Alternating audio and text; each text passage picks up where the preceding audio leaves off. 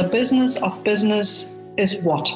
Jedes Unternehmen ist auch ein Teil unserer Gesellschaft. Es ist ein soziales Organ und hat damit nicht nur eine wirtschaftliche, sondern auch eine soziale Verantwortung.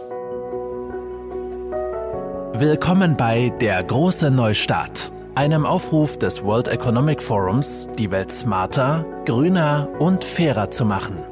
Unterstützt wird die Initiative in Deutschland von Publizistin Sibylle Baden, die sie mitnimmt auf eine Reise in ein neues Wirtschaftsmodell. Mit dem Ausbruch von Covid-19 hat das World Economic Forum sein Kapitalismus-Warnsystem von grün auf Alarm gestellt. Bereits im Sommer rief das Forum auf zum Great Reset, zum großen Neustart. Gefordert wird ein kompletter Neustart des Systems, ein neuer Gesellschaftsauftrag, nachhaltige Strukturen für Industrie, Politik und Zivilgesellschaft im Einklang mit der Natur. Wir sollen jetzt den Übergang wagen vom kurzfristigen zum langfristigen Denken, den Übergang vom Aktionärskapitalismus zur Verantwortung der Stakeholder. Dieser weltumspannende Umbruch erfordert eine Mammutorganisation. Kopf und Herz des großen Neustarts ist Professor Klaus Schwab, der Gründer und Vorstandsvorsitzende des World Economic Forums. Vor 50 Jahren hatte er sich zum Ziel gesetzt, die Welt zu verbessern. Nun ist die Zeit reif für den Umbruch. Herzlich willkommen zum Eröffnungsgespräch. Herr Professor Schwab, der große Neustart. Ihr großer Neustart. Warum ist der notwendig? Vielen Dank, äh, dass Sie mich eingeladen haben, Frau Waden. Äh, zunächst müssen wir uns überlegen, wo stehen wir eigentlich heute? Äh, Im Grunde genommen haben wir es mit drei Herausforderungen zu tun. Zunächst einmal äh, gilt es immer noch, die Krise zu bekämpfen. Wir sind in einer zweiten Welle und äh, sicher wird viel äh, Energie absorbiert werden. Äh, wie kommen wir einigermaßen unbeschadet aus dieser zweiten Welle heraus? Das wird sehr viel Disziplin erfordern, äh, kollektiv und individuell. Dann die zweite Herausforderung ist, wie ähm, kommen wir zurück zu normalen Wirtschaftswachstum? Und nach den Zahlen, den letzten Zahlen des Währungsfonds, äh, werden wir höchstens oder frühestens äh, Ende 21 wieder den Wirtschaftsstand erreicht haben, äh, den wir vor, der, vor dem Ausbruch der Krise hatten. Und dann drittens, und das haben Sie angesprochen, und wir beschäftigen uns äh, sehr stark mit dieser dritten Komponente, was können wir überhaupt lernen aus der Krise? Wie war der Zustand der Welt vor der Krise? Er war sicher nicht nachhaltig und war nicht inklusiv genug. Äh, und wie können wir einen Neustart ähm, äh, beginnen? für die Post-Corona-Zeit. Welche politischen ähm, äh, Rezepte äh, brauchen wir, um, nachdem wir aus der Krise herauskommen, aus der jetzigen Pandemie herauskommen, um dann äh, eine Wirtschaft aufzubauen, die nachhaltiger ist, die inklusiver ist und die auch widerstandsfähiger ist. Denn ähm, wir dürfen nicht der Meinung sein, dass äh, dieses ähm, Virus äh, ein Einzelfall ist. Wir werden sicher in der Zukunft in einer sehr global vernetzten Welt werden wir ähnliche Krisen erleben. Äh, eine steht natürlich bereits vor der Tür, das ist die ganze Umweltkrise. Sie beschreiben hier natürlich eine Komplexität, in der wir uns befinden. Sie haben ja auch gerade ähm, im Sommer das Buch äh, zu dem Neustart geschrieben. Auf Englisch hieß es ähm, The Great Reset, auf Deutsch heißt es der große Umbruch, was jetzt gerade rausgekommen ist. Und da haben Sie etwas sehr Interessantes gemacht. Sie laden den Leser natürlich ein, Sie gehen von der Makrowelt in die Mikrowelt und in individuelle. Wenn wir jetzt in die Makrowelt hineinschauen, zum Beispiel in die Ökonomie oder die Technologie, können wir da ansetzen? Was verändert sich jetzt gerade schon in diesen Bereichen und wie sehr sind wir alle miteinander verbunden? Zunächst einmal, ähm, wir sind alle miteinander verbunden und zwar weltweit. Äh, diese äh, Pandemie hat uns daran erinnert, dass wir ein gemeinsames globales Schicksal haben. Die, der Virus macht nicht äh, Stopp an den Grenzen.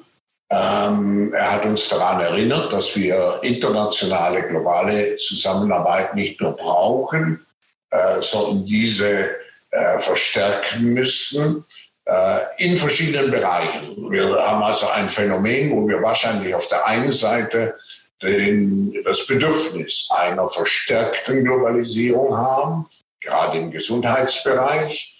Äh, auf der anderen Seite aber sicher als Konsequenz der Pandemie auch eine gewisse Deglobalisierung haben. Das heißt, ähm, mit dem Rückbau der Lieferketten mit dem Bedürfnis der Unternehmen, weniger abhängig zu sein von internationalen Entwicklungen, äh, werden wir sicher einen Fokus haben, mehr ähm, äh, nationale äh, Sicherheit äh, zu gewährleisten. Um, äh, sagen wir mal, die ganzen Auswirkungen äh, der Pandemie zu erläutern, was ich im Buch tue, ähm, dann stehen natürlich ähm, die wirtschaftlichen Konsequenzen, die sozialen Konsequenzen mit im Vordergrund. Aber wir dürfen nicht vergessen, dass wir heute auch äh, zusätzlich zu der Pandemie mitten in der vierten industriellen Revolution drinstehen. Das heißt, äh, die Technologie, unabhängig von der Pandemie, äh, hat ein stark verändernden Einfluss auf die Wirtschaft, aber auch auf unser einzelnes, äh, auf unser einzelnes Dasein, ähm, auf äh, die Tatsache, wie wir uns innerhalb der Gesellschaft definieren und so weiter. Ich denke hier an die sozialen Medien, an Fake News und so weiter. Ähm, wir dürfen nicht vergessen, dass diese vierte industrielle Revolution gewisse Trends, die schon vorher da waren, beschleunigt hat. Nehmen wir die Technologie. Äh, wir haben gesehen ähm, den schnellen äh, Umstieg von ähm, normalen, traditionellen ähm, äh, Business Model, Models auf virtuelle Modelle. wir sehen ähm, die Beschleunigung im pharmazeutischen Sektor ähm, und so weiter. Ich habe diese, diese Veränderungen vor vier Jahren in einem Buch beschrieben, die vierte industrielle Revolution, äh, das damals auch diesen Begriff ähm, geschaffen hat. Äh, die vierte industrielle Revolution geht weit über Industrie 4.0 heraus, weil äh, es geht ja nicht nur um ähm, digitale äh, Rationalisierungen in Unternehmen, sondern es geht um den ganzen Umbau der Gesellschaft. Und diese, die, damals, als ich das beschrieb, waren viele der äh, Technologien, die ich äh, definierte als Teil der vierten industriellen Revolution, waren gewissermaßen Science Fiction. Und heute sind sie Realität geworden. Im Grunde genommen haben wir heute drei große Herausforderungen oder vier große Herausforderungen. Äh, wir haben den Zusammenbruch der internationalen äh, Zusammenarbeit, weitgehenden Zusammenbruch. Wir haben den Einfluss der neuen Technologien. Wir haben äh, die Pandemie. Und wir haben auch ähm, die Tatsache, dass nach einem langen äh, Boom, nach sehr guten Wirtschaftsjahren, wir auch ohne die Pandemie wahrscheinlich in einer Verlangsamung äh, der wirtschaftliche, des wirtschaftlichen Aufschwungs äh, stecken würden. Also eine sehr schwierige Zeit und wir versuchen ähm, das Ganze gesamthaft äh, für, für, für, diese ganze äh, Herausforderung gesamthafte Lösungen äh, zu definieren, weil ähm, die Tendenz besteht heute in der Welt, alles zu vereinfachen und dann mit simplistischen Lösungen äh, komplexe Probleme zu lösen und dann nachher zu sehen, dass die Auswirkungen dieser Lösungen im Grunde genommen äh, sehr negative ähm, nachhaltige Effekte haben. Ja, das war sehr ausführlich. Das bringt es auch, glaube ich, jetzt wirklich gut auf den Punkt, um die Komplexität zu sehen. Wo fängt denn Ihr Forum mit der Arbeit an? Jedes Mal, wenn ich ähm, auf Ihre Seite gehe, gibt es eine neue Initiative. Plötzlich haben Sie wieder eine Initiative für Wasser oder für die Ozeane ähm, oder für die Architektur. Also Sie sind im Grunde genommen vorbereitet auf allen Ebenen des Lebens. Und damit haben Sie ja schon sehr viel früher angefangen. Würden Sie sagen, dass Sie gewappnet sind, dass Sie nicht nur die Vision haben, sondern auch die Maßnahmen zur Umsetzung und jetzt eigentlich wirklich ähm, einflussreiche Partner in der Welt brauchen, um den neuen Weg umzusetzen? Wenn wir die Lösungswege betrachten für all diese äh, Herausforderungen, dann müssen wir ähm, Folgendes äh, vorsehen. Es braucht Initiativen von unten nach oben, aber es braucht natürlich auch die Politik, die einen äh, richtungssetzenden Rahmen setzt. Äh, ich nehme zum Beispiel die Umwelt. Ähm, natürlich, ähm, wir arbeiten zum Beispiel jetzt sehr eng zusammen in der Vorbereitung äh, der, äh, des COP-Treffens in Glasgow. Ähm, das heißt, äh, des Treffens, das sich wiederum mit den ganzen Klimafragen beschäftigen wird.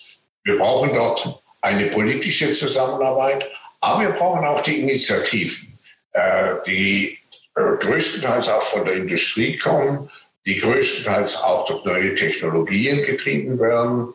Ähm, wir haben zum Beispiel ein, ein äh, neues ähm, äh, digitales äh, Instrument aufgebaut, das heißt Uplink.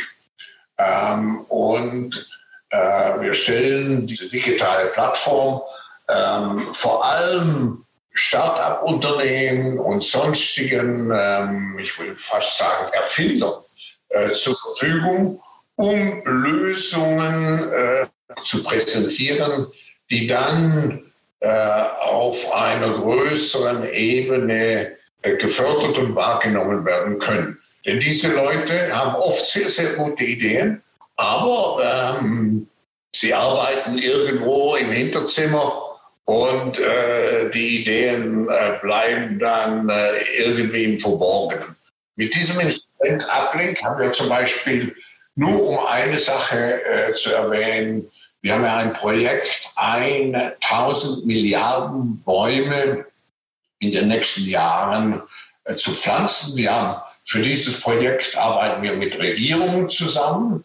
Äh, wir haben selbst die, die Regierung von Präsident Trump ist sehr engagiert in dieses Projekt. Äh, wir arbeiten auch mit den Regierungen Chinas und so weiter zusammen. Aber ähm, äh, letzten Endes müssen alle, wie wir das nennen, Stakeholders, also auch die Zivilgesellschaft, die Jugend, die Industrie mit einbezogen werden. Und dann gemeinsam äh, kann man einen Effekt erzielen. Wie gesagt, bei diesem Projekt sehr ehrgeizig, äh, 1000 Milliarden Bäume äh, als CO2 Absorbierungsquelle bis zum Jahr 2030 zu pflanzen. Oder ein Altersprojekt, das wir haben, äh, wo wir auch wieder mit Regierungen und mit der Wirtschaft zusammenarbeiten. Ähm, die vierte industrielle Revolution wird völlig neue ähm, Fähigkeiten erfordern. Und viele der jetzigen Berufe werden gewissermaßen äh, überholt sein oder aussterben. Und die Leute, die dort tätig sind, müssen die neuen Fähigkeiten erwerben, die für morgen gebraucht werden, vor allem im digitalen Sektor. So haben wir also zum Beispiel ein, ein Projekt, wo wir eine Milliarde auch in den nächsten zehn Jahren ähm, mit den Fähigkeiten versehen, die morgen gebraucht werden. Sie haben ähm, einen sehr holistischen Zugang zu dem Problem. Wenn ich jetzt das runterdekliniere, gehen wir mal auf die Mikroebene, auf die Industrie und die Unternehmen. Sie sagen in Ihrem ähm, Modell des Stakeholder-Kapitalismus ist es halt wichtig, die Menschenrechte in der gesamten Lieferkette einzuhalten. Das ist ja im Moment nicht der Fall. Welche Möglichkeiten gibt es denn, das umzusetzen? Und welche Organisationen brauchen Sie denn dafür, äh, um das voranzutreiben? Ich würde mir erlauben, dir doch äh, eine gewisse Korrektur anzubringen und zu sagen, es ist nicht immer der Fall, äh, die Anwendung der Menschenrechte. Ich glaube, äh, Unternehmen sind sich durchaus bewusst, dass sie eine Verantwortung nicht nur im Rahmen äh, der Gesetze haben, in den Ländern, in denen sie äh, ihren, äh, ihr Hauptquartier haben oder ihren Standort haben, sondern auch, ähm, dass sie eine Mitverantwortung für die Lieferketten haben. Wie kann man das lösen? Wir haben hier ein großes Projekt. Ähm, wir, wir nennen es Walk the Talk. Äh, das heißt, man darf also nicht nur äh, immer äh, herausposaunen als Unternehmen, äh, wie verantwortungsvoll man ist in Bezug auf Umwelt oder soziale Fragen, äh, Good Governance, sondern man muss auch gemessen werden, äh, was man wirklich in diesen Gebieten tut. Und ähm, äh, der International Business Council des World Economic Forums, das ist eine Untergruppe von etwa 120 Unternehmen, ähm, die arbeiten seit äh, zwei Jahren an einem Konzept, äh, wie kann man die normale äh, finanzielle Berichterstattung ähm, ergänzen, und zwar ebenbürtig ergänzen, durch eine Berichterstattung, ähm, das zeigt, wie das Unternehmen sich wirklich verhält im sozialen, im Umwelt- und im ähm, Good Governance-Gebiet. Äh, Im Englischen würde man sagen ESG, Environmental, Social and uh, Good Governance Criteria. Und wir haben hier zusammen äh, mit den vier großen äh, Audit Companies, äh, Pricewaterhouse und so weiter, haben wir ein Konzept entwickelt, ähm, äh, das dann darin besteht, dass man wirklich äh, messen kann, dass man also nicht nur sagt, äh, wir ähm, sind der Umwelt verpflichtet, äh, sondern dass man sich auch messen lässt, was ist, die, äh, was ist der CO2-Verbrauch und so weiter und so weiter. Und zu den Menschenrechten gesehen, ähm, auch dort äh, genau zum Beispiel angehen muss, ähm, äh, es bestehen dann gewisse Indikatoren, zum Beispiel für Kinderarbeit und so weiter. Und ich glaube, äh, die beste Art und Weise, damit sich Unternehmen verantwortlich verhalten, äh, und die meisten äh, tun das auch aus eigenem Antrieb heraus, aber die beste Methode ist, äh, wenn man sich ähm, daran messen lässt, was man wirklich tut äh, in diesem Gebiet. Ja, Sie haben ähm, vor 50 Jahren das World Economic Forum ins Leben gerufen, um vor allen Dingen Unternehmen die Vorteile des Stakeholder Managements äh, nahezulegen. Inzwischen ist das ja eine große Stakeholder-Kapitalismus-Bewegung geworden, die natürlich absolut befürwortbar ist. Was stand denn dieser Entwicklung so viele Dekaden im Weg? Als ich vor 50 Jahren ein Buch schrieb über, die, äh, über den Stakeholder-Kapitalismus oder Stakeholder-Verantwortung, das heißt, dass ein Unternehmen nicht nur den äh, Aktionären gegenüber verantwortlich ist, sondern auch gegenüber seinen Mitarbeitern, dem Staat, etwas, was an für sich selbstverständlich klingt, ähm, wurde das äh, vor allem in Europa, wo wir die soziale Marktwirtschaft haben, auch weitgehend praktiziert. Ich habe also nicht etwas äh, im Grunde genommen neu erfunden, sondern ich habe etwas beschrieben und ihm einen Namen gegeben, das äh, praktiziert wurde. Aber wir hatten eine andere Entwicklung, und zwar äh, war das Milton Friedman, der in einem berühmten Artikel äh, im Jahr 1970 in äh, New York Times sagte, äh, mehr oder weniger, the business of business is business. Das heißt, äh, die, die, die einzige Verantwortung, die ein Unternehmen und ein Unternehmen hat, ist, möglichst viel Gewinn zu erzielen. Das ist seine soziale Aufgabe.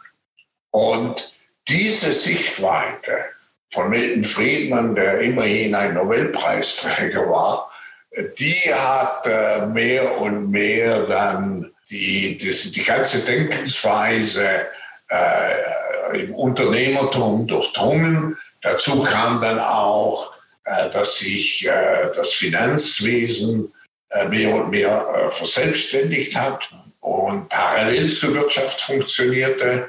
Äh, dazu kam, dass in der Aktionärszusammensetzung wir einen Trend zu Hedgefonds und anderen kurzfristig orientierten Investoren hatten. daher hat sich dieser Shareholder-Kapitalismus so stark in den 80er und 90er Jahren und dann ich würde sagen, im Grunde genommen bis jetzt ähm, entwickelt. Und ich kam mir manchmal vor, äh, wie Don Quixote, der gegen Mühlen ankämpfte. Wenn wir Milton Friedmans Satz nehmen und umwandeln auf unsere heutige Zeit, was wäre Ihr Wunsch? Was wäre eine mögliche Definition? The business of business is what? Es ist ganz klar, ähm, äh, die Wirtschaft ist nicht nur eine ökonomische Einheit, um Güter zu produzieren, äh, hochwertige Güter, gute Dienstleistungen und so weiter. Jedes Unternehmen ist auch ein Teil unserer Gesellschaft. Es ist ein soziales Organ und hat damit nicht nur eine wirtschaftliche, sondern auch eine soziale Verantwortung. Und ähm, es ist nicht nur mein Wunsch, ich arbeite daran und ich glaube, wir haben bedeutende Fortschritte gemacht, äh, dass Unternehmen sich äh, verstehen als Verantwortungsträger auch äh, für unsere ge gesamte Gesellschaft. Und Sie haben heute, äh, was sich auch geändert hat, ist natürlich ein neues Bewusstsein, dass Sie vor allem bei der jüngeren Generation finden, ähm, bei den Millennials und auch bei denen, die jetzt erst in diesem Jahrhundert geboren wurden, die wollen nicht mehr arbeiten, auch wenn sie gut verdienen für ein Unternehmen, von dem sie wissen, dass es der Umwelt schadet. Sie haben heute äh, diese, dieses ganz, diese ganze Bewegung von Impact Investment. Das heißt, äh, sie werden mehr, äh, mehr grüne äh, Funds haben. Das heißt, Leute, die investieren wollen, wissen, dass mit ihrem Geld nicht der Gesellschaft geschadet wird und so weiter. Wir sind an einem Umbruch. Es geht nicht nur, dass wir jetzt eine neue äh, Definition haben, Stakeholder äh, äh, gegen die Shareholder, sondern das ganze Umfeld hat sich geändert. Auch Konsumenten äh, sind viel bewusster geworden. Äh, wir haben das äh, vielfach gesehen, den, Boykott von Produkten und so weiter. Ähm, es ist also so, dass Unternehmen, äh, die, die nicht äh, äh, sich dem Stakeholder-Kapitalismus verpflichten, die stehen auf der verlierenden Seite der Geschichte. Ja, und ich glaube, wir müssen aber auf jeden Fall noch das Thema Natur und Klima ansprechen, weil dieser ganze Umbruch natürlich nur in Zusammenhang mit der Natur zu sehen ist. Sir David Attenborough hat in Davos ähm, im Januar äh, die Weltelite ja auch, auch gewarnt, er warnt sie ja sowieso schon immer, und hat gesagt, die Welt ist keine Obstschale, von der wir uns nehmen können, was wir wollen. wir sind ein Teil von ihr. Wenn wir sie zerstören, zerstören wir uns selbst. In dem Umbruch, wo hat die Natur hier ihren Platz? Das ist für mich ein ganz besonderes Anliegen und nicht nur jetzt, wo es populär geworden ist und äh, jeder will ein Umweltheld sein und äh, Greta möglichst ähm, äh, nacheifern. Äh, ich habe bereits 1973 äh, damals ähm, dem Aurelio Pecce, dem Präsidenten des Clubs of Rome, die erste große Plattform äh, zum Bericht die Grenzen des Wachstums gegeben. Es gab schon in den 70er Jahren gab es äh, zahlreiche Stimmen, äh, die davon gewarnt haben, ähm, dass wir, äh, sagen wir mal, die, mit den Ressourcen, der, mit den natürlichen Ressourcen äh, sorgsam umgehen äh, müssen. Ähm, ich habe damals in den 70er Jahren schon äh, diese Leute nach Davos eingeladen, zum Beispiel in Deutschland damals eine sehr äh, umstrittene Persönlichkeit, aber äh, sie hat äh, diese Sorge um die Umwelt deutlich zum Ausdruck gebracht, war Petra Kelly, die dann, ich glaube, also der Mitgründer der, äh, der Grünen wurde. Die hatten in Davos immer eine Stimme. Und ähm, heute ist die Situation, äh, sagen wir mal, so wie wir die Dinge angehen, ein bisschen anders. Wir kritisieren nicht nur, sondern wir sagen, äh, wenn wir naturbasierende äh, Lösungen suchen, ist das nicht äh, eine Ausgabe in, uns, in unserem Bewusstsein. Wir sind heute so, dass wir äh, glauben, dass wenn wir die Natur retten wollen, dass das äh, große Kosten bedeutet, die dann zu Lasten unseres Lebensstandards gehen. Nein, wenn wir ähm, naturkonforme ähm, Lösungen, äh, nach Lösungen suchen, ähm, können wir dadurch sogar neue Arbeitsplätze schaffen. Wir können ein zusätzliches äh, Bruttosozialprodukt kreieren. Wir haben äh, diesen Sommer einen Bericht herausgegeben, äh, wo wir Wissenschaftler und das, wir haben ja einen sehr großen Expertenkreis von mehreren tausend Leuten. Wir haben ähm, einen Report, der auch auf unserer Webseite äh, zugänglich ist, herausgegeben, wo wir zeigen, dass zum Beispiel ähm, naturbasierende äh, Lösungen über einige hundert Millionen Arbeitsplätze in den kommenden Jahren äh, schaffen könnten. Natürlich äh, ist das eine Umstellung, ähm, aber es ist auch eine Chance, ähm, die wir haben, äh, selbstwirtschaftlich, wenn wir äh, den, die grüne Dimension wesentlich fördern. Und das ist auch der Grund, das ist auch der Grund, warum äh, die äh, Europäische Union, aber auch äh, gewisse äh, Länder ihre Förderungspolitik jetzt ähm, äh, zur Bekämpfung von Corona, ihre, ihre Investitionszusagen ähm, äh, vermehrt davon abhängig machen, ob gleichzeitig damit äh, die Umwelt verbessert werden kann, also eine grüne Politik verfolgt werden kann und ob es auch, das ist das andere Ziel natürlich, ob es auch ähm, im Hinblick auf eine Digitalisierung äh, der Wirtschaft äh, hinauskommt. Mhm. Professor Schwab, Sie haben vor kurzem gesagt, dass dieser Umbruch erfordert ähm, das Mitmachen jeder Industrie und eines jeden Landes. Auf welchem Level befinden wir uns jetzt? Sind wir noch auf dem Anfangslevel, wo Sie sagen, Sie, Sie versuchen noch möglichst viele Stakeholder zu gewinnen? Sind wir schon ein Stück weiter?